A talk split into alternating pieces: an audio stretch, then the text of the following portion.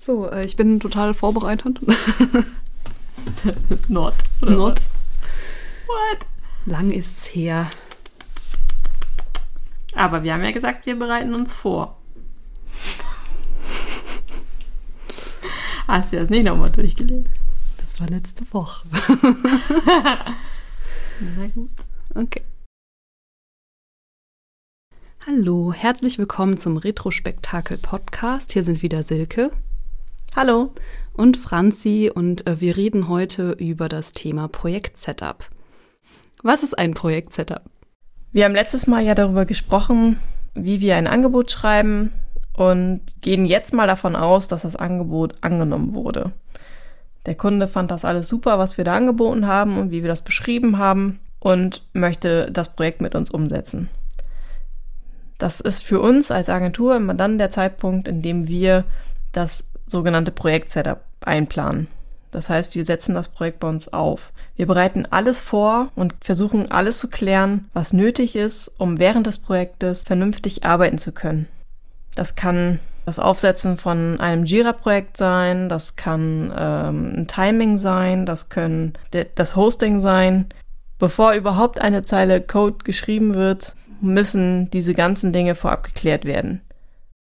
Ähm, ein Projekt muss irgendwie begonnen werden mit irgendetwas und das Projekt-Setup läutet im Endeffekt das Projekt ein. Man, man versucht, das Team aufzusetzen und zu briefen und das so zu ähm, enablen, dass sie danach quasi mit dem Beginn, dem offiziellen Beginn des Projektes loslegen können und alle wissen, was zu tun ist und wissen, wo sie etwas äh, tun können oder ähm, Tickets schreiben oder sie lesen können, wo sie Dokumentation machen, wo sie ihren Code versionieren und so weiter. Genau, deswegen bezeichnet man das manchmal auch als äh, Sprint Null, weil man das vorbereitet und das im Prinzip die Dinge sind, die passieren müssen, bevor ein erster Sprint starten kann. Manchmal fängt man damit auch schon an, bevor das Angebot angenommen wurde. Wenn man weiß, okay, das ist super wahrscheinlich, dass das angenommen wird und unsere Ressourcen haben jetzt gerade Zeit, dann kann man auch mit dem Setup schon mal beginnen, dass man schon mal so erste Sachen vorbereitet, wie ein Timing oder ähm, Ressourcenplanung tatsächlich oder tatsächlich auch vielleicht schon das Hosting. Was gehört denn noch genau alles dazu zum Projekt-Setup? Ja, wir haben schon genannt, zum Beispiel das Aufsetzen von Jira und Confluence in unserem Fall. Also das wäre dann mit einem Ticketing-System, wo man die Aufgaben verwaltet, die zu tun sind, und einem Wiki-Software zur Dokumentation. Ähm, in unserem Fall sind es, ähm, wie gesagt, Jira und Confluence und damit arbeiten wir halt sehr gerne. Ähm, man kann anfangen, erste Timings zu erstellen, wie die ähm, Aufgaben in welchen Wochen oder Monaten was erledigt sein soll, grob, äh, um den Projektplan einzuhalten oder die Deadline. Es äh, sollte das Team zusammengestellt werden, also man guckt, welche Ressourcen, um den Mitarbeiter noch mal ein bisschen zu versachlichen, äh, frei sind, welche Ressourcen sind frei oder haben auch die das nötige Know-how, um das Projekt überhaupt umsetzen zu können, müssen eventuell noch externe Mitarbeiter oder Freelancer engagiert werden oder andere Dienstleister noch beauftragt werden. Dann klärt man eventuell auch das Hosting, also grob, wo soll später die Webseite liegen? Ist das etwas, was beim Kunden zum Beispiel in der existierenden Hostingstruktur liegen soll? Oder ähm, wer wird ein kompletter neuer Vertrag mit einem neuen Hosting äh, aufgesetzt? Genau, da muss man dann gegebenenfalls auch äh, Serverzugänge beantragen und auch schauen, dass jeder die richtigen Berechtigungen hat, dass wir auf den Server dann auch Dinge installieren dürfen und darauf zugreifen können. Das ist auch ganz essentiell und auch unbedingt eine Sache, die vorher, bevor das Projekt überhaupt losgeht, geklärt werden sollte, damit da keine Zeit verloren wird. Und zu guter Letzt kommt dann auch noch äh, die Planung des Projekt Kickoffs oder zumindest der ersten Meetings quasi, um das Team zusammenzubringen und das Projekt quasi vorzustellen und das Was zu klären, was im Endeffekt zu tun ist. Genau, und dann gibt's vielleicht noch unternehmensinterne Dinge, die noch geklärt werden müssen. Bei uns wäre das zum Beispiel, wir haben so ein internes Chat-Programm, mit dem wir uns intern abstimmen. Da müsste es dann vielleicht nochmal einen eigenen Kanal für geben, dass man für dieses Projekt dann einen eigenen Bereich erstellt, in dem man sich dann intern abstimmen kann, ohne die anderen Mitarbeiter zu nerven. Vielleicht hat man auch ein Tool mit dem Kunden zusammen.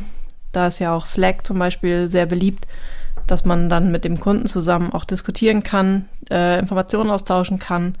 Seit 2020 auch sehr häufig Microsoft Teams. Stimmt. Ja. Ja, auch vor allem seit Corona, glaube ich, hat das ganz schön Hype erlebt.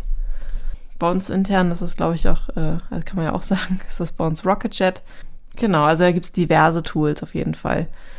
Dann muss man eben auch schauen, wie Franzi schon sagte, hat man ein Wiki mit dem Kunden zusammen. Das äh, macht meistens Sinn, hat aber auch nicht jede Agentur. Das heißt, manchmal gibt es dann einen Google Drive-Ordner, in dem man sich eine gemeinsame Ablage schafft. Oder es gibt tatsächlich ein Wiki wie Confluence, in dem man das zusammen auch pflegt. Da muss man dann natürlich schauen, dass man einen Bereich hat, in dem dann auch nur der Kunde auf diesen einen Bereich zugreifen kann.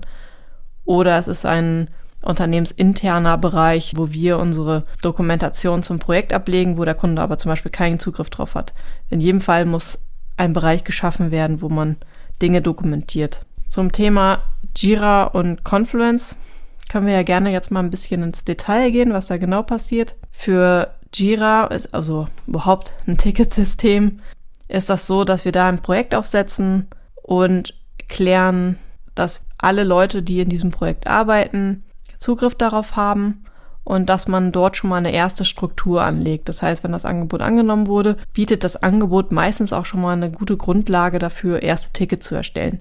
Das heißt, im meisten Fall sind das dann, wenn man so ein bisschen nach Scrum arbeitet, wären das dann Epics, die man dann erstellt, um so ein bisschen schon mal grob die Themen zu clustern, die überhaupt angegangen werden sollen um dann eine Vorbereitung auch zu haben, um mit dem Team zusammen diverse weitere Tickets oder Stories mit den Umsetzungstickets anlegen zu können. Zum Thema Jira ist es dann auch nochmal nötig, einen Workflow festzulegen. Das macht man am besten auch mit dem Team zusammen oder mit dem Kunden zusammen, je nachdem, wie tief der Kunde auch in solchen Tools drin ist und sich mit, damit auskennt macht es Sinn, einen Workflow gemeinsam festzulegen. Das heißt, man definiert einmal, welche Schritte ein Ticket durchgehen soll von Status offen, was es meistens hat, wenn es neu erstellt wurde, über in Bearbeitung, über Testing, über wartet auf Kundenfeedback, über wird deployed, über ist abgeschlossen.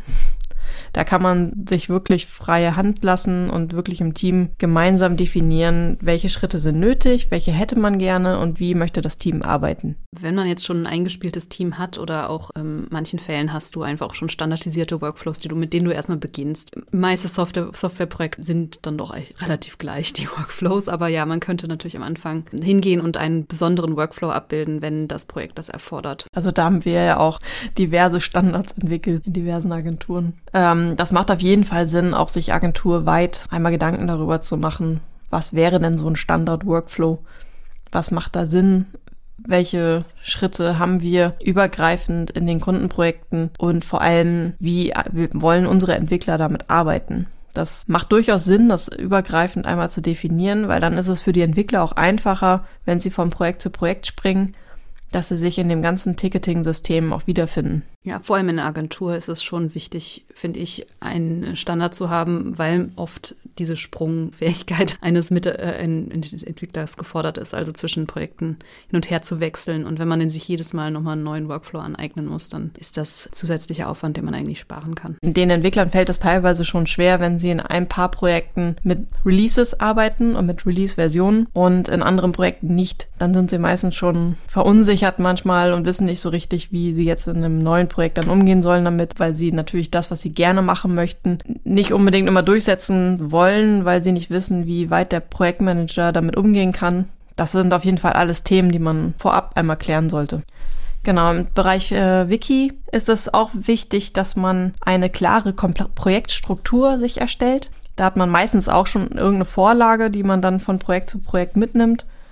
Das sieht für mich immer so aus, dass ich einen Projektmanagement-Bereich habe, wo ich die Timings ablege, die Budgetthemen mit dem Kunden kläre, Abrechnungen auch dort aufliste und äh, gegebenenfalls mit dem Kunden kläre und äh, Beauftragungsklärungen auch nochmal ablege und dass man einfach so eine Basis hat, womit man mit dem Kunden zusammen auch auf das Budget gucken kann. Das schafft Vertrauen und sorgt für auf beiden Seiten für eine Übersicht, was abgerechnet wurde, wie viel Budget noch da ist und welche Themen gerade noch ungeklärt sind, die aber vielleicht beauftragt werden müssten, so dass der Kunde auch eine gute Übersicht hat, wo stehen wir und was sind die nächsten Schritte oder wo brauche ich vielleicht noch Budget. Dann gibt es noch meistens einen Bereich für das technische Konzept oder Designabstimmung, für eventuelle Redaktionspläne oder Anleitung. Meistens gibt es ja in Unternehmen auch ja eine Gruppe von Menschen, die das ganze, die die ganze Webseite dann auch am Ende pflegen werden, sogenannte Editoren. Die brauchen manchmal ja vielleicht auch Anleitungen, wie sie genau die Seiten pflegen können, was da möglich ist. Da bieten wir auch oft die Möglichkeit, dann Anleitungen zu schreiben und vielleicht sogar die Editoren zu schulen, je nachdem, wie umfangreich das System ist. Dann gibt's meistens dann auch im Dev-Bereich nochmal eine technische Doku und äh, Zugangsdaten, Servereinstellungen, all das weiß Franz hier wahrscheinlich besser, was da noch so alles abliegt. Aber alles so was, was so ein bisschen technischer ist, das äh, hat dann auch nochmal einen eigenen Bereich. Ja, im Prinzip alles, was man wissen muss, um ein, in ein Projekt nochmal neu einzusteigen, wenn man später hinzukommt.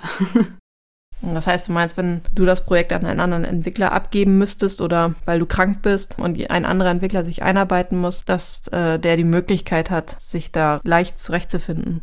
Ja, also es gibt auch Möglichkeiten, auf verschiedene Wikis zuzugreifen. Auf oft haben wir ganz, ganz technische Dokumentationen auch direkt im Versionierungstool äh, in der README drin. Aber in, in einem anderen System oder im Wiki sind dann so die, ähm, dieses Single Point of Truth Informationen enthalten und die Links im Endeffekt, die vielleicht die Querverweise dahin, wo man dann zu den richtigen Dokumenten hinkommt. Also man muss sich selber so eine Struktur überlegen. Aber bei uns ist das so, dass wir sagen, sämtliche Dokumentation sollte eigentlich in Confluence sein.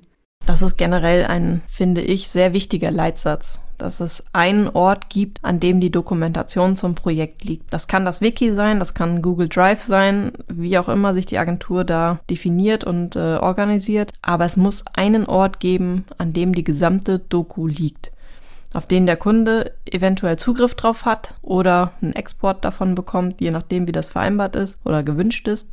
Aber es muss einen Ort geben, wo das Wissen ist. Und das beinhaltet sowohl das Technische als auch die ganzen Projektmanagement-Themen. Da gehört auch die, das Thema Abrechnung zu. Also ich finde sowas wie, wer sind die Ansprechpartner? Wer bekommt die Rechnung?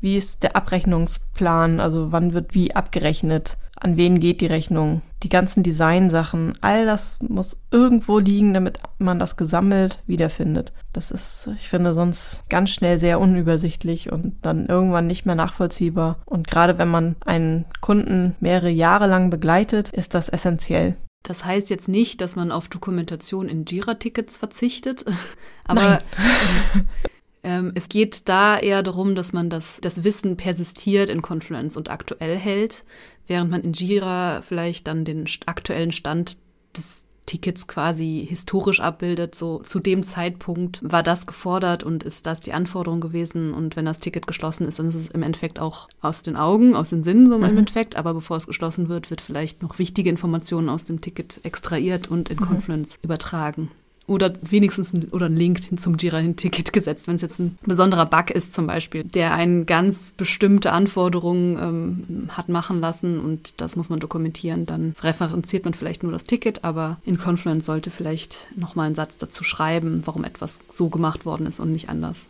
Ich finde, in Jira ist im Prinzip alles, was den Entwicklungsstand darstellt. Also alles das, was wirklich an Code produziert wird, an Features, die gebaut werden, das muss sich in Jira wiederfinden. Und alles, was drumrum passiert, damit das Projekt funktioniert und strukturiert bleibt, alles, was um die Jira-Tickets rum passiert, das muss im Wiki stehen. Wäre so meine Definition. Weiß nicht, ob das korrekt und vollständig ist, aber das wäre jetzt so meine Gedanke dazu.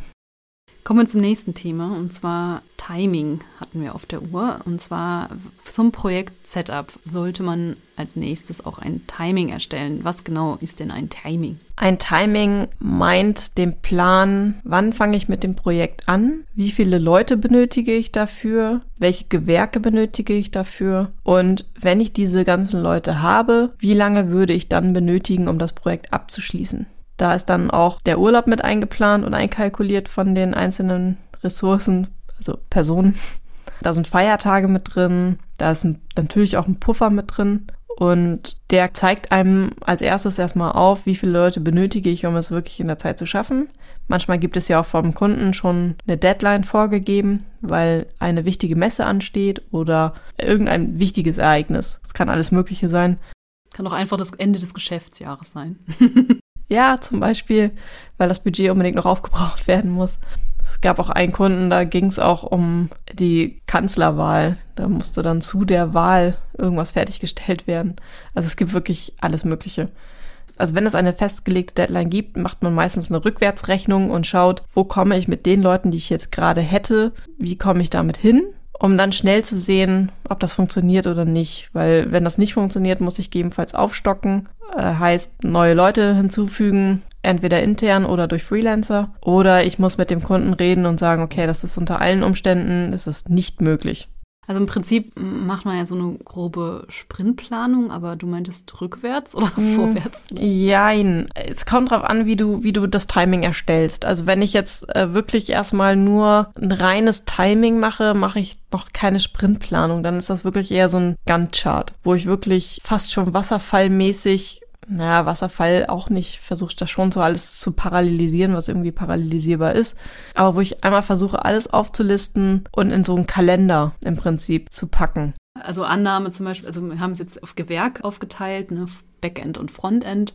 Die können parallel laufen, weil das sind in der Regel auch zwei verschiedene Mitarbeiter, zumindest bei uns. Mhm. Und du gehst dann, dann davon aus, dass du jetzt einfach die Epics, die Aufgaben im Endeffekt auf diese zwei Gewerke verteilst und das dann erstmal so planst, als würde nur einer jeweils das umsetzen und dann versuchst es zu schieben und versuchen zu parallelisieren? oder weißt du in dem Moment schon, welche Mitarbeiter da sind und konkret dir zur Verfügung stehen? Also meistens, also es geht ja mit Design meistens los.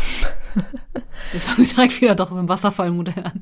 Ja, tatsächlich ist es, man geht ja schon auch in einem Sprint, gehst ja nach Wasserfall los, weil es muss ja erst ein Design existieren, bevor du Frontend-mäßig was umsetzen kannst. Das ist ja einfach so. Das hat nichts mit Wasserfall zu tun, das ist einfach Logik. Selbst wenn du es feature-basiert machst und sagst, wir bauen erstmal nur ähm, einen Slider. Und selbst dann muss es ja erstmal ein Design geben, bevor du mit Frontend loslegen kannst. Oder nicht. Also kommt drauf an, es gibt natürlich auch noch die UX-Konzepte oder Konzepte vor, die dann vielleicht erstmal auf Basis von Wireframes, äh, also Wireframing machen. Dann kann man theoretisch aber auch schon im Frontend beginnen, in dem Sinne, man setzt schon mal das Framework auf, zum Beispiel, während das Design auch schon anfängt, das zu stylen und das Backend kann sowieso daneben schon irgendwelche anderen Sachen machen, weil das ist ja ohne Frontend. Da, das ist richtig. Wenn du so arbeitest, ja. Das hängt halt immer so ein bisschen davon ab, welche Leute habe ich, was ist gefordert und was funktioniert in unserer Agentur. Ich kenne auch Agenturen, da gibt's keine UXer. da macht das das Design alles mit. Es gibt auch äh, Fälle, da gibt's gar kein Wireframe, sondern wird direkt ein Design gebastelt. Das sind dann alles Fälle, da funktioniert's anders. Wenn man das alles korrekt macht, dann hast du diese Gewerke und dann kannst du das auch alles super parallelisieren. Das ist tatsächlich so eine, ja, das hängt halt vom Projekt und von der Agentur ab. Das stimmt und es kommt auch auf das Projekt an. Also ist es auch manchmal so, dass man auch erstmal eine Phase hat, wo man dann Designabstimmungen macht mit dem Kunden, um erstmal zu klären, wohin die Reise hingehen soll. Und dann gibt es halt so eine Vorlaufzeit, wo vielleicht das Design erstellt wird. Zumindest in groben Zügen, also so ein durchschnittlich Design, dass man sagt, das Basislayout stimmt mhm. schon mal und die Module, so im, die wir inhaltlicher Natur brauchen, werden auch grob geklärt. Vielleicht noch nicht ganz, ganz im Detail pro Seite ausspezifiziert, aber es sollte mal eine Basis geschaffen werden ähm, und der Kunde sagt, ja, das Design oder das, die zweite Variante gefällt mir besser oder schlechter, wie auch immer. Das liegt auch daran, dass viele Kunden einfach, ähm, die brauchen dieses Bild, um zu wissen, dass die Agentur das verstanden hat, was der Kunde möchte. Und die brauchen das, um sich vorstellen zu können, was sie am Ende ungefähr bekommen werden. Also es gibt halt wenige Kunden, die tatsächlich fähig sind, das auf etwas abstraktere Art und Weise zu bauen. Die kommen schon nicht mit Wireframes klar, meinst du? Was sind Wireframes? Das sind im Endeffekt nur so gefühlt Skizzen auf einem Papier. Viele Tools, die äh, Software-Tools, die so Wireframing anbieten, sind tatsächlich auch einfach. Die sehen dann so aus, als hätte man was gezeichnet und irgendwelche Boxen und Formularfelder, aber es ist halt wirklich so weiße Seite mit schwarzen Linien und vielleicht so ein paar Icons, aber man platziert eher so die Inhalte, aber es hat noch kein Design. Im Prinzip wie so eine Bleistiftskizze von einer Webseite. Ja, genau. Aber es gibt ja auch noch sowas wie Click-Dummies, die man ja auch schon mal gerne vorab baut. Da wird so ein Design auch schon mal kreiert und dann sogar schon in so eine Form gebracht, dass der Kunde das Gefühl hat, er könnte sich sogar durchklicken. Das heißt, es werden diverse Designs hintereinander gelegt.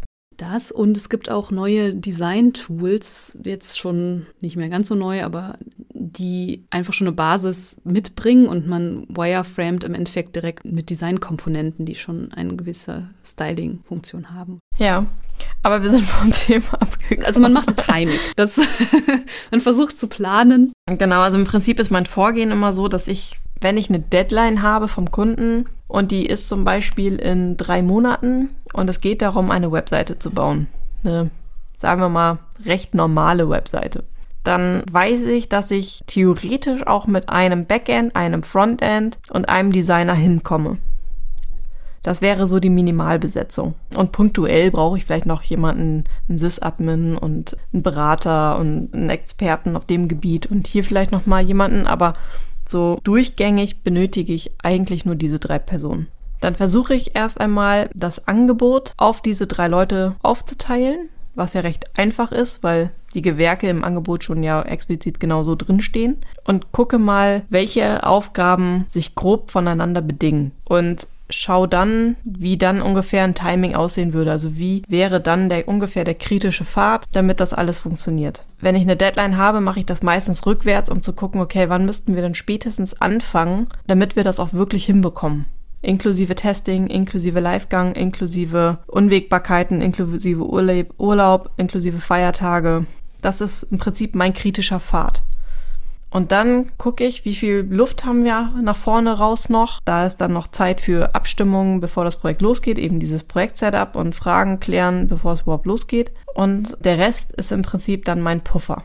Wenn ich aber dann schon merke, da ist keine Luft mehr, dann habe ich halt gewisse Stellschrauben, an denen ich drehen kann. Das ist eben einmal Ressourcen aufstocken. Ich kann halt auch zwei Backendler nehmen. Ich könnte auch zwei Frontendler nehmen, was aber nur eher punktuell Sinn macht, weil meistens ja Backend vorarbeiten muss, damit Frontend arbeiten kann. Und ich könnte auch zwei Designer einsetzen, wenn es darum geht, der Kunde tut sich gerade schwer mit Designs und das ist, wird sicherlich die schwer, schwierige Frage sein, dass wir das schnell klären. Vielleicht können sich da zwei Designer auch irgendwie Aufgaben teilen.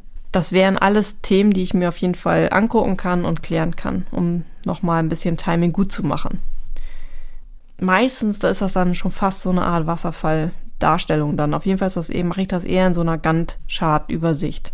Inwiefern ich da Dinge parallelisieren kann, ähm, das versuche ich mir dann eben auch anzugucken. Das hängt halt von den Bedingungen der Aufgaben ab, was voneinander abhängt. Aber je mehr man parallelisiert, desto mehr Zeit gewinne ich natürlich. Habe aber auch das Problem, dass ich wirklich eng mich mit allen abstimmen muss, damit keiner in einen Leerlauf gerät und wirklich alle immer ständig mit Arbeit versorgt sind. Das muss ich dann all halt eben auch in der Umsetzung dann auch gut begleiten und gut planen. Wenn ich dieses Timing grob gemacht habe und das kommt für mich alles hin, dann setze ich mich an eine grobe Sprintplanung. Manchmal kann ich das auch direkt machen, weil die Aufgabenstellung super klar ist, es gibt keine Deadline, dann überspringe ich den Gantt-Chart-Part komplett dann gucke ich einfach, dass ich dann direkt anfange und loslege und mir möglichst viele Ressourcen schnappe, die Sinn ergeben für die Projektgröße und loslege. Dabei mache ich natürlich eine grobe Sprintplanung, weil man nicht mit allen Gewerken unbedingt immer sofort gleichzeitig startet. Man versucht immer möglichst frühzeitig alle ins Boot zu holen, aber manchmal funktioniert das nicht so ganz, weil andere vielleicht noch in anderen Projekten mit drin hängen und man kriegt ein paar Ressourcen später als andere. Das muss man sich dann immer von Fall zu Fall angucken, wie das am besten geht. Das ist so eigentlich mein Vorgehen. Und dann buche ich mir am besten sofort die Ressourcen, um sie zu blocken, damit mir die keiner mehr wegnimmt. Ja, kommen wir schon direkt zum nächsten Thema, äh, zu der Ressourcenauswahl. Welche Entwickler, welche Frontend, welche Backend-Entwickler und welche Designer sind denn überhaupt geeignet für das Projekt, um das umzusetzen? Und da kann man auch nicht immer jeden nehmen. Das hängt einfach davon ab, wann, was das Projekt beinhaltet. Du nimmst zum Beispiel, ähm, wenn ein bestimmtes CMS gefordert ist, wie Typo 3, dann würdest du jetzt schon eher sagen, ich möchte einen Entwickler haben, der auch Typo 3-Erfahrung hat. Ähm, und das sowohl für Backend und Frontend, weil das sich dann schon sehr unterscheidet zu anderen CMS-Systemen, wie zum Beispiel WordPress oder äh, Easy Publish, äh, beziehungsweise Plattform oder neuerdings Ebexa. Gerade bei Shopware ist das zum Beispiel ja auch gerade so ein Thema. Ne? Wir haben Shopware 5, was ja eigentlich so das Standard ist das eigentliche System und es ist gerade aber Shopware 6 draußen und es gibt viele Kunden, die jetzt schon auf Shopware 6 umsteigen wollen und das ist halt schon nochmal eine andere Hausnummer, was Entwicklung angeht und da muss man sich als Entwickler auch erstmal wieder neu einarbeiten in das System, weil Shopware 6 schon noch ein bisschen anders ist als Shopware 5. Da ist es natürlich auch hilfreich, wenn du dann auf deinem Projekt, wenn du ein Shopware 6 Projekt hast, auch jemanden hast, der sich damit schon mal auskennt und das schon mal gemacht hat. Und dann vielleicht nimmst du dann noch jemanden dazu, der es noch nicht so gemacht hat, der eher Shopware 5 bis dahin gemacht hat, damit er das dann in dem Projekt lernen kann und sich mit dem anderen aber eben auch austauschen kann. Hintergründe zum Mitarbeiter spielen auch eine Rolle, wenn der sich zum Beispiel verwirklichen will in einem bestimmten Tool, äh, in eine Richtung hinarbeiten möchte, dann möchtest du ihn vielleicht fördern, dann ist das eher so eine interne Ausbildungs- und Weiterbildungsthematik, wie man dann wählt. Dann mhm. ähm, musst du auch gucken, ist einer ein Junior-Entwickler oder ist es ein Senior-Entwickler? Ähm, Senior kannst du vielleicht alleine auf dem Projekt setzen und das läuft dann auch. Ein Junior-Projektentwickler äh, braucht eventuell Unterstützung von einem Senior, mindestens, wenn nicht sogar, dass da mhm. vielleicht mehrere ähm, zusammenarbeiten, damit sie sich gegenseitig unterstützen können. Ja, im Idealfall macht man das ja eh als Junior, Senior gespannt, damit der Junior vom Senior lernen kann und ist nicht in jedem Projekt möglich, aber das wäre ja schon ideal. Ja, dann natürlich spielt auch darin ein, welche Ressourcen überhaupt verfügbar sind. Sind gerade welche zwei Monate im Urlaub? zwei Monate. gibt Leute, die so die ja. Welt bereisen wollen, zum Beispiel. Nee, ähm, ich meinte auch eher, also äh, sind die in der Zeit ähm, im Urlaub und können gar nicht so viel Arbeit leisten oder sind in kritischen Momenten gar nicht da. Wie zum Beispiel zum Livegang wäre natürlich doof, wenn der Hauptentwickler dann nicht da ist.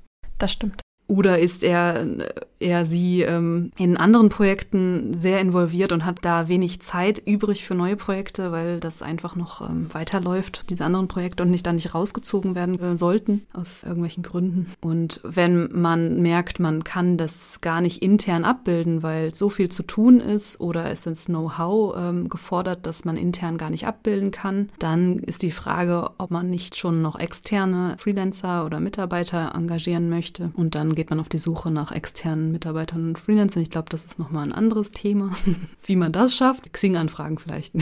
das wird bei mir zumindest gemacht. Ja gut, meistens hat man ja auch schon so eine Datenbank von Freelancern, mit denen man schon mal zusammengearbeitet hat, auf die man zurückgreifen kann. Ja gut, dann fragt man jetzt dann mal seine Datenbank ab und schaut mal, wer denn da vielleicht Bock hat und verfügbar ist. Und ansonsten gibt es natürlich auch ähm, Dienstleister, die für dich auf die Suche gehen. Auch zum Thema Freelancer könnte man noch eine ganze Sendung machen. Machen wir bestimmt. Oh ja. Wir haben ja Zeit. Woran erkenne ich gute und schlechte Freelancer? Ja. Ja, genau. also man hat dann ein Team oder man weiß, weiß jetzt auf Basis des ähm, Know-hows und der, also der Expertise und der Erfahrung, ähm, hat man jetzt sein Team zusammengestellt oder zumindest sein, die Mitarbeiter ausgewählt, die in Frage kommen und dann fängt man aber auch an, das Team zusammenzustellen und dann muss man auch Zwischenmenschliches beachten da nicht jeder Mitarbeiter eventuell mit jedem gut zusammenarbeitet. Also ein Projektmanager hat vielleicht Personen, mit denen er besser klarkommt oder schlechter klarkommt. Ähm, es gibt auch natürlich zwischen Entwicklern eventuell Komplikationen. ich kenne keine Zicken. Das sind doch viele Männer, warum die zicken noch nicht? Auch Männer können zicken. ja, es, es gibt einfach ähm, kommunikativere und weniger kommunikativere und die Arbeit, also manche arbeiten vielleicht äh, gerne in Tickets sehr viel und der PM auch und dann weiß er, okay, da kann ich mich drauf verlassen oder ich habe halt welche, die ähm, immer anzweifeln, was man sagt und sehr viel diskutieren und da habe ich keine Lust drauf. Also das sind natürlich einfach Komponenten, die man mit berücksichtigen mhm. muss und da spielen natürlich auch damit ein, wen man im Endeffekt auswählt. Das sind einfach, sage ich mal, persönliche Präferenzen mhm. des Projektmanagers, denke ich. Und auch Erfahrungswerte, sage ich mal, aus anderen Projekten erfahren, dass man sagt, okay, die beiden, wenn die in einem Projekt sind, die zwei, dann wird einfach nur noch diskutiert oder die Kaffeepause ist dann einfach wirklich zu lang. die, man weiß es nicht. Oder man sagt, die arbeiten super gut zusammen, kann natürlich auch ein Argument sein. Zu sagen, die haben schon super viele Projekte zusammen gemacht und bei denen das fluppt einfach nur so, oder die verstehen sich quasi ohne Worte. dann kann man sagen, okay, Dream Team nehmen wir. Auf jeden Fall absolut. Ich finde, das Zwischenmenschliche spielt tatsächlich eine sehr große Rolle. Manchmal kann man sich das nicht aussuchen, aber äh, wenn man darauf Einfluss nehmen kann, ist das sehr wichtig, das zu berücksichtigen, weil das am Ende auch die ganze Mentalität des Teams darauf Einfluss nimmt, auf, das, auf die Mentalität des Teams. Also wie das Team zusammenarbeitet, wie sie sich miteinander abstimmen, Das ist schon sehr wichtig. Gibt ja auch unterschiedliche Arbeitsweisen bei den Entwicklern und auch da ist es vielleicht wichtig, darauf zu achten, dass man so ähnliche Arten von Arbeitsweisen zusammennimmt. Also dass man eben sagt, okay, der eine dokumentiert total gerne, der andere ist da so ein bisschen schludrig, dann macht Sinn, einen von beiden oder also beide dann vielleicht sogar zu nehmen oder also wenn man weiß, der, der ist schludrig, dann ist es vielleicht gut, noch jemanden zusätzlich zu nehmen, der, wo man weiß, der achtet drauf, dass die Dokumentation ähm, gut ist, um das auszugleichen. Oder beide arbeiten total gerne mit Releases. Das passt dann auch sehr gut zusammen, als wenn du da immer jemanden dabei hast, der das nicht so gerne macht und das Team dann immer so ein bisschen ausbremst, sag ich mal. Das kann auch auf jeden Fall eine Rolle spielen.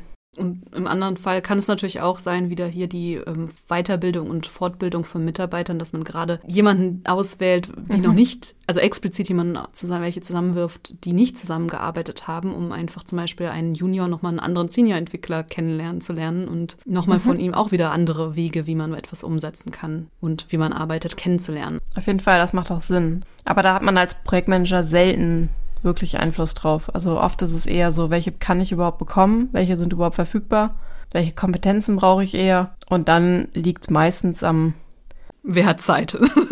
Richtig. Und wenn es dann noch eine Option gibt, hat meistens der Abteilungsleiter dann noch ein Wörtchen mitzureden und sagt dann, hier, ich hätte das aber gerne so und so und nimm mal lieber den. Ja, genau, das ist meistens nicht ähm, der PM, der das entscheidet, sondern dann wahrscheinlich eher der äh, Abteilungsleiter, der auch weiß, wie jemand gerade, also wie, ich, wie der Mitarbeiter vielleicht gefordert oder gefördert werden muss. Wichtiger Punkt noch, den wir noch nicht genannt haben, ist das Thema ein Lead Dev definieren.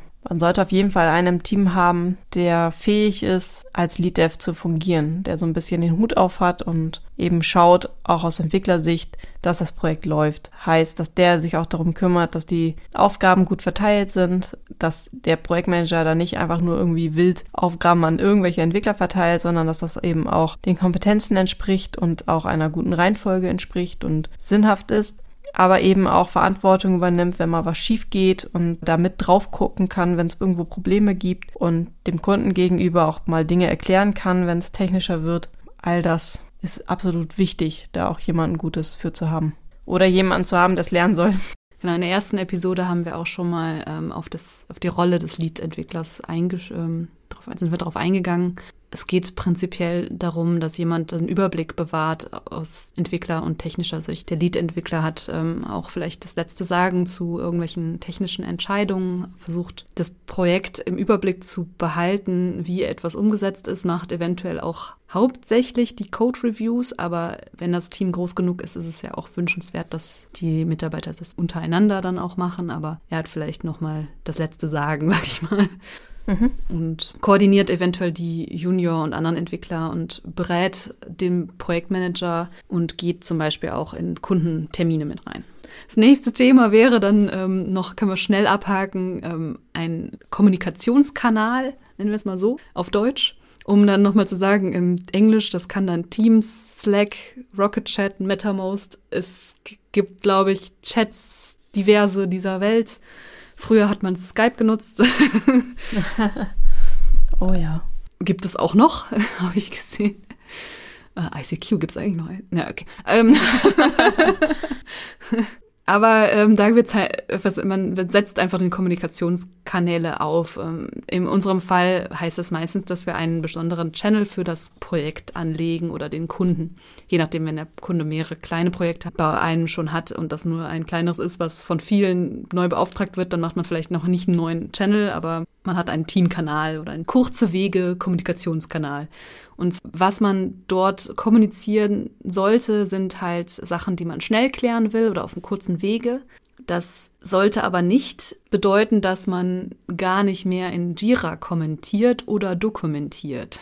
Weil ähm, das ist manchmal, kommt mir oft in Projekten zu kurz, weil man dann vieles im Chat klärt oder per Telefon und dann vergisst irgendwie die Beschlüsse und die Entscheidungen nochmal in Jira zu dokumentieren, indem man es vielleicht einfach nochmal kommentiert. Das wäre schon sehr sinnvoll, sehr wichtig. Wird nicht immer gemacht, sollte aber gemacht werden, zumindest für die wichtigen Punkte. Und also wenn man es ganz, ganz sauber macht, könnte man sogar einfach nur in Jira kommentieren. Aber das ist manchmal einfach doch ein bisschen zu, zu, wenn man dann das Ticket 20 Mal hin und her weist, wenn man dann nochmal zwei Sätze drunter schreibt, um irgendwas zu klären, da hat man vielleicht doch schneller in Chat oder per Telefon etwas geklärt. Das Problem ist ja auch manchmal, dass man mehrere Tickets hat. Der Kunde hat dann mehrere Tickets bei sich liegen. Und es gibt dann vielleicht 20 Tickets, in denen irgendwas geklärt werden muss. Und der Entwickler ist aber gerade durch seine Arbeit blockiert, weil die eine Sache gerade brennt und ähm, wenn er die Antwort sofort hätte, könnte er sofort an dem Ticket weiterarbeiten und es lösen.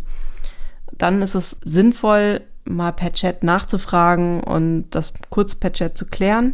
Es ist aber absolut wichtig, das im Ticket nachzuhalten, weil eigentlich ist Jira die Quelle des Entwicklungsstandes. Das heißt, alles, was ja den Entwicklungsstand entspricht, alles, was gerade an Code entwickelt wird, das ist im Prinzip in Jira zuerst einmal dokumentiert Meistens ist es dann ja im Code selber auch noch kommentiert oder im Git irgendwie mit kommentiert.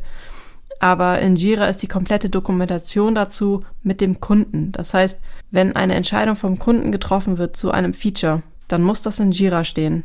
Weil das ist der einzige Ort, an dem dieses stehen kann. Das ist weder im Wiki der Fall, dass dort Feature-Entscheidungen getroffen werden, also was die Umsetzung eines Features angeht, nicht, ob es das Feature überhaupt gibt, sondern alles, was die Umsetzung betrifft an Entscheidungen vom Kunden, müssen in Jira stehen, weil nur dort ist es nachvollziehbar und am Ende auch, wenn es dann mal zu einem Streit kommen sollte zwischen Kunde und Agentur, nur dort ist es dann auch am Ende auffindbar wieder. In einem Chatprogramm findest du es nicht wieder. Und dann hast du gegebenenfalls echt ein Problem. Und normalerweise sollte Jira immer so gepflegt sein, dass dort der Umsetzungsstand und alles, was zu einer Umsetzung entschieden wird, direkt ersichtlich ist. Das heißt, die Tickets sollten auf dem Status stehen, in dem sie sich befinden. Sie sollten den Releases zugeordnet sein. Sie sollten Kommentare zum Entwicklungsstand entsprechen, ähm, beinhalten. Wenn weitere Infos nötig sind, sollten Sie auf äh, Wiki querverweisen. Ähm, aber auch Freigaben vom Kunden, dass das Ticket released werden darf, dass das Ticket auf ein Staging oder auf Live deployed werden darf. Das muss auch in Jira stattfinden, damit dort dieser Freigabeprozess stattgefunden hat und im Endeffekt der, die Agentur dann auch was in der Hand hat und sagen kann, hier, du Kunde hast es abgenommen, äh, du hast es freigegeben, deswegen ist es jetzt auf Live. Ja. Wenn man kein Jira oder kein gemeinsames Ticketing-System hat mit dem Kunden, dann entfällt das eventuell, beziehungsweise dann entfällt es nicht, in, es entfällt prinzipiell nicht, aber es ist dann auf einem anderen Wege zu tun. Manchmal ist es dann E-Mail. oder Excel.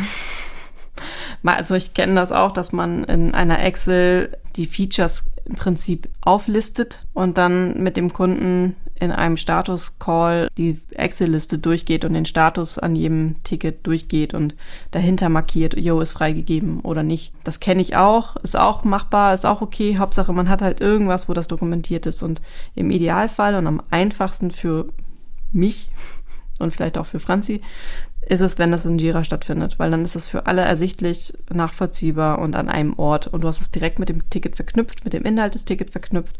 Du weißt sofort, was da freigegeben wurde.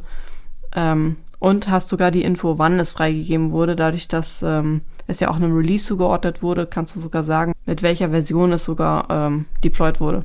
Das sind eigentlich alles wichtige Dinge und deswegen muss man unbedingt Entscheidungen, die in Chats getroffen werden, auch übertragen in Jira. Das ist, finde ich, absolut wichtig. Ja, und man muss auch sich einfach nur vorstellen, dass morgen jemand anderes an dem Ticket weiterarbeiten soll oder du in drei Wochen und dann musst du am Ende des, äh, des ne, dein, Future Self muss dann immer noch wissen, was er eigentlich gemacht hat beim letzten Mal. Oder halt der nächste Mitarbeiter den Stand des Tickets wissen. Und dadurch ist es auch in, richtig, dass man Sachen natürlich aus dem Rock-Chat und Chat ähm, dort dokumentiert, die vielleicht für andere auch interessant sein könnten oder halt für in Zukunft nochmal, weil man dann ein Bug-Reporting bekommt und genau da nochmal nachlesen kann, was man vielleicht falsch gemacht hat oder wie man es lösen kann, weil das Fehler nochmal aufgetreten ist. Zu diesem Thema brauchen wir gar nicht dann mehr zu sagen. Ein anderes Thema, was man beim Projekt-Setup schon mal beginnen kann, sind die Server-Sachen klären oder Hosting-Sachen. Das haben wir schon am Anfang genannt, dass man zum einen klärt äh, mit dem Kunden, wo soll die Webseite später landen. Gibt es da auch noch technische Herausforderungen, die man dabei berücksichtigen muss? Sei es ähm, eine bestimmte PHP-Version in ähm, Backend-Fall zum Beispiel ist es schon relevant, in welcher Version man unbedingt arbeiten muss, weil da noch andere Systeme sind, die auf ältere Versionen aufsetzen und deswegen ist man danach eingeschränkt und kann nicht auf eine neuere wechseln. Gibt es bestimmte Datenbankanforderungen? Sind es zum Beispiel keine MySQL, sondern eine MSSQL, um zu sagen, das ist die Microsoft-Variante. Das kann vielleicht auch Tücken enthalten, wenn man dann auf Linux arbeiten möchte. Ist es ein Linux-Server oder ein Windows-Server? Das kann auch schon sehr krass unterschiedlich machen. Haben wir äh, ein reines Docker-Hosting, könnte auch ein Thema sein, oder ist es wieder etwas, was irgendwo virtuell liegt? Die Thematik schiebe ich gerne an jemand anderes, gebe ich immer gerne an jemand anderes weiter. Aber grundsätzlich muss ein Entwickler oder zumindest als Backend-Entwickler möchte ich dann schon die Anforderungen wissen, die Grundvoraussetzungen. Und dann kann man nämlich im Projekt Setup in der Phase schon mal anfangen, in der Vorphase, sage ich mal, wenn das die Ressourcen sogar geklärt sind und die ersten Leute, Mitarbeiter schon vielleicht Leerlauf haben und anfangen, das Projekt aufzusetzen in technischer Natur, dann äh, kann man nämlich diese Serveranforderungen nehmen und da sein äh, virtuelles Entwicklungssystem aufsetzen. In unserem Fall ist es meistens Docker oder DDEV und äh, da stellen wir dann die Schrauben ein, so nach dem Motto, und äh, ziehen ein Projekt hoch. Aus dem Konzept heraus weiß ich eventuell auch schon, welches System verwendet werden soll. Ist es ein Zipo 3 oder ist es eine kleine Symphony-Anwendung? Je nachdem musst du halt das Projekt auch anders aufsetzen. Ist es Magento 1, ist es Shopware, ne? Also da das weiß man in dem Moment hoffentlich schon, weil man es im Konzept schon geklärt hat. Oder man ist gerade dabei, es zu klären, aber sobald man es weiß, kann man natürlich schon mal das Projekt grundlegend aufsetzen, damit quasi die, wenn die Entwicklungsphase losgeht, dass man im Endeffekt dann einfach nur noch sagen kann, hier ist mein, mein Versionierungstool, mein Git-Repository. Ich lade mir das, äh, ich check mir das aus und äh, dann äh, kann ich schon mal meinen Docker-Container starten und ich habe alles und äh, kann loslegen. Für alle Projektmanager, die sich gerade fragen, was ist Docker, was ist DDEV, was ist Git? Tja, Pech gehabt. Das, das würde jetzt zu weit führen, wenn wir das jetzt alles erklären. Aber äh, wenn euch das interessiert, sagt uns gerne Bescheid. Dann machen wir gerne noch mal eine Episode darüber, in dem wir mal so ein paar Begrifflichkeiten erklären, die vielleicht in der technischen Welt auftauchen, die man als Projektmanager aber vielleicht nicht so auf dem Schirm hat und einfach vielleicht auch einfach noch keine Berührungspunkte mit hatte und entsprechend nicht weiß, was es ist. Schreibt uns das gerne, dann machen wir das gerne. Genau. Das gleiche Spiel kann man auch im Frontend äh, machen, also dass man da zumindest klärt, welches Framework man zum Beispiel nutzen möchte für äh, das JavaScript oder die Styling. Gleiches Thema, bei, wir können da gerne nochmal eine Episode drüber machen, um Grundlagen des, äh, der Webentwicklung äh, technischer Natur vielleicht zu klären. Ähm, aber das kann man so durchziehen und das Thema ist dann fließender Übergang zum ähm, Zugänge klären Thema. Wenn man nämlich die technischen Voraussetzungen oder Server geklärt hat und oder auch die Tools, die man verwenden will, dann geht es los und der PM vor allem wird dann fängt dann an, die Zugänge einzusammeln bei Kunden und vielleicht auch dem Sysadmins intern und so weiter. Genau, das ist nämlich der nächste Punkt auf unserer Liste essentiell, bevor ein Projekt überhaupt richtig starten kann und wirklich bevor die erste Zeile Code geschrieben wird, müssen diverse Fragen geklärt werden. Das heißt, wo wird dokumentiert? Wird überhaupt gemeinsam dokumentiert? Wenn ja, ist das, liegt dann die Dokumentation irgendwo beim Kunden ab oder bei uns? Ist das in einem Wiki? Ist das in Google Drive? Ist das in... Ist es dein Jira? Ist es mein Jira? Macht man es per Mail? Oh Gott, ich hoffe nicht. Wir machen alles per Fax. genau. Ähm, dann ist noch wichtig, äh, wo werden Tickets erstellt? Gibt es Projektpläne, ähm, die gepflegt werden während des Projektes? Wenn ja, wo liegen die ab? Wie ist da der Turnus? Ähm, macht man einen Weekly Call mit dem Kunden zusammen oder tauscht man sich vielleicht sogar täglich aus? Was ist da so eine gute Vorgehensweise für beide Seiten? Das hängt ja auch so ein bisschen von der Größe des Projektes ab und wie komplex das Projekt auch ist. Äh, ich wollte sagen, ähm, dass es auch Kunden gibt, die sehr intensiv sogar mitarbeiten und tatsächlich auch den Entwicklern täglich zur Verfügung stehen, um Fragen direkt zu klären und das nicht nur auf einer wöchentlichen Status-Call-Ebene tun, sondern wirklich, ja, da könnten die Kunden auch so gut wie vor Ort sitzen und mit den Entwicklern in einem Raum sitzen. Das funktioniert teilweise auch extrem gut. Das hängt halt wirklich einfach vom Projekt ab Dann braucht man noch Zugänge für vielleicht Drittsysteme, die man integrieren soll. Das könnte existierende Systeme vom Kunden sein, ein Shop-System, ähm, dessen Produkte man laden soll oder für das man einen Export erstellen sollte. Äh, es könnten auch äh, irgendwelche Login-Systeme sein, also LDAP und Co., die angebunden werden sollen oder ein Content-Management-System, was auch schon da ist, was erweitert werden soll oder äh, ja, oder ein äh, Produkt Information Management, also ein PIM-System oder ein Newsletter, der integriert werden soll, etc. Also da gibt es je nach Projekt und je nach Kunde und je nach Anforderung vor allem ganz, ganz viele Sachen und oft gibt es irgendwas, was integriert werden soll. Und dafür kann man schon mal Zugänge anfordern oder Exporte oder was auch immer, die man braucht, um quasi für das Projekt um zu starten zu können. Dann gibt's ja auch äh, vielleicht auch Daten, die einem auch direkt geliefert werden können. Also du hast ja schon angesprochen, dass man vielleicht auch einen Export aus ähm, einem alten CMS erstellt, um es ins neue dann zu integrieren. Kann auch sein, dass der Kunde direkt sagt, okay, wir stellen euch den Export zur Verfügung. Dann kann man den schon mal anfordern. Einen ersten, um den, um zum, auch Testdaten dann schon mal zu haben. Natürlich muss man wahrscheinlich vor Livegang dann nochmal einen Export ziehen, um dann wirklich die, den letzten Stand der Daten drüber zu spielen. Aber für Testdaten macht es auch Sinn, das am Anfang schon zu tun. Dann vielleicht für irgendwelche Datenstrukturen, die angelegt werden sollen, wo man versuchen muss, weil vielleicht ein Skript geschrieben werden muss, um alte Daten in die neuen zu bekommen. Konzepte, Briefings, Layouts, all das gibt es auch eine endlose Liste an Möglichkeiten, was vielleicht vorher schon geklärt werden kann. Und da kommen wir dann auch schon zum nächsten Punkt, was äh, eigentlich auch unser letzter ist und einer der wichtigsten. Und zwar ist es das Projekt Kickoff. Das ist ein Meeting, was vor Projektbeginn stattfindet, nach Freigabe des KVAs und in, meistens intern stattfindet mit dem Projektteam.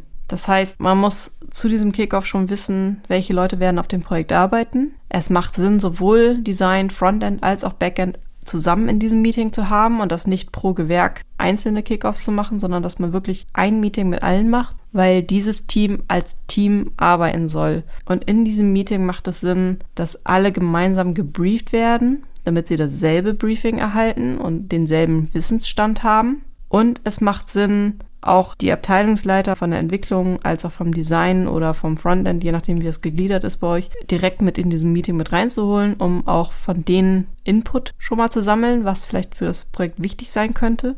Und in diesem Meeting werden dann diverse Dinge geklärt, die für die gesamte Projektarbeit nötig sind. Das ist zum Beispiel, wie wollen wir zusammenarbeiten? Wie sieht der Jira-Workflow aus? Wo und wie wollen wir dokumentieren? In welchen Runden wollen wir uns abstimmen? Brauchen wir vielleicht sogar Dailies, um zeitnah Fragen zu klären und Stolpersteine aus dem Weg zu räumen? Wie laufen generell die Abstimmungen? Über welche Kanäle läuft das? Wie ist der Projektmanager am besten erreichbar, wenn irgendwas sein sollte? Also wie wollen wir halt vor allem arbeiten? Das wäre halt wichtig, das in so einem Kickoff zu klären, damit das eben auch ein Team wird und ähm, auch während der gesamten Projektphase man gut zusammenarbeiten kann. Damit auch jeder weiß, wer ist in diesem Team, wer sind da meine Ansprechpartner und damit auch der Kunde weiß, wer ist denn eigentlich dieses Team. Das war's eigentlich. Beim nächsten Mal wollen wir noch etwas genauer auf dieses Kickoff-Meeting eingehen und dort auch klären, wie man das ähm, unter anderem vorbereiten kann, als Projektmanager zumindest, weil als Entwickler bereitest du da nicht viel vor. Habe ich zumindest noch nicht. Also das ist ja manchmal, äh, da weiß man wirklich noch gar nicht, worum es geht. Deswegen, zumindest nicht, wenn du der ähm, Entwickler warst, der es geschätzt hast, weißt du vielleicht gar nicht, worum es geht. Deswegen äh, bist du eigentlich da nicht wirklich am Vorbereiten. Du kriegst einen Termin, dann gehst du hin. ja. Genau, ähm, das war's heute. Sind wir diesmal auch gar nicht so lang. Ich glaube, äh. so ungefähr die Zeit, die wir beim letzten Mal geschafft haben. Wenn ich das jetzt kürze, dann äh, vielleicht schaffen wir es ja nochmal unter einer Stunde. Wäre ganz schön. Ja, im Prinzip hast du heute gelernt, wie ein Projekt-Setup aussehen sollte, was alles dazugehört und was alles nötig ist und vorbereitet werden kann, bevor das eigentliche Projekt losgeht und bevor überhaupt eine Zeile Code entstanden ist. Es sind äh, einige Sachen, die man da beachten muss oder woran man denken muss. Und es ist aber auch irgendwie sehr individuell pro Projekt, was man jetzt genau eigentlich dann am Ende wirklich machen muss. Aber wir haben versucht, eine Liste mal zu geben, Genau, wir haben versucht, euch eine, eine Liste zu geben, was grob dazugehört. Die Liste äh, hat keinen Anspruch darauf, vollständig zu sein und soll euch nur eine grobe Idee geben, was alles dazugehören kann und aus unserer Sicht es zumindest tut. Also es äh, entspricht eher unserem Alltag als vielleicht eurem. Aber vielleicht habt ihr damit ein paar Ideen gewonnen, was ihr in eurem Projekt-Setup vielleicht noch mit einbauen könnt oder mitbedenken könnt. Vielleicht haben euch aber auch Sachen gefehlt. Dann sagt uns gerne Bescheid und wir versuchen da auch in einer Episode nochmal drauf einzugehen und die Liste dann entsprechend nochmal zu ergänzen. Ja, ich denke, es gibt einzelne Themen, die auf die wir in Zukunft nochmal näher eingehen werden oder detaillierter nochmal beschreiben. Genau, auch da, wenn ihr da Wünsche habt, was sind eure Themen, die euch da interessieren, wo ihr gerne mehr darüber erfahren möchtet, auch da gebt uns gerne Bescheid und wir versuchen das zu berücksichtigen. Ansonsten hoffen wir, dass ihr Spaß hattet beim Zuhören, dass ihr vielleicht auch was mitgenommen habt und wir euren Horizont ein wenig erweitern konnten. Bis zum nächsten Mal. Genau. Macht es gut. Tschüss. Und Ende. Yay. Yippie. Juhu. Geschafft.